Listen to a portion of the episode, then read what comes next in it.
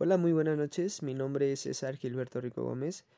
Estoy estudiando actualmente la licenciatura de Educación Física y Recreación en el Deporte. Esta es la materia de animación sociocultural y en este podcast les hablaré sobre el tema de la cultura del ocio para el bienestar de los individuos. Muchos podrían ser las razones para afirmar el valor y la contribución del ocio como activador de las redes relacionadas de las personas y de los propios ciudadanos. Pero ahora, Hablar hoy en día sobre la educación en el ocio, de sus aportaciones, así como su encaje en la política educativa y social, da mucho que hablar en las tendencias emergentes retrospectivas.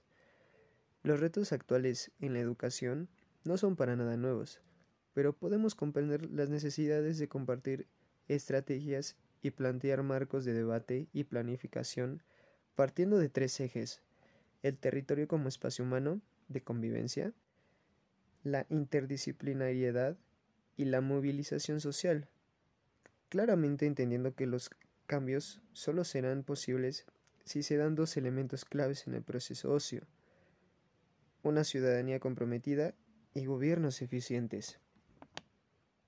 Es pues desde esta perspectiva de transformación y complejidad que nos proponemos releer el espacio de la educación en el ocio, reafirmando la necesidad del mismo, pero estableciendo acentos que garanticen la necesaria dimensión crítica de una acción educativa que entendemos al servicio de la mejora y la transformación social, que es clave para la cohesión comunitaria y emancipadora.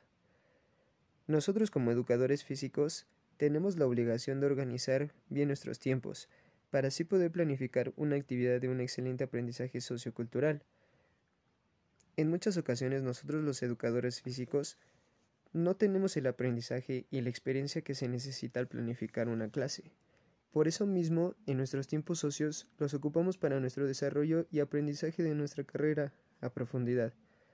Me gustaría añadir que para el impacto a la comunidad de nuestro lado como profesor, deberíamos tener nuestros tiempos libres para la mejoría y la resolución de nuestros problemas, para un mejor desarrollo con nuestro entorno y nuestros individuos.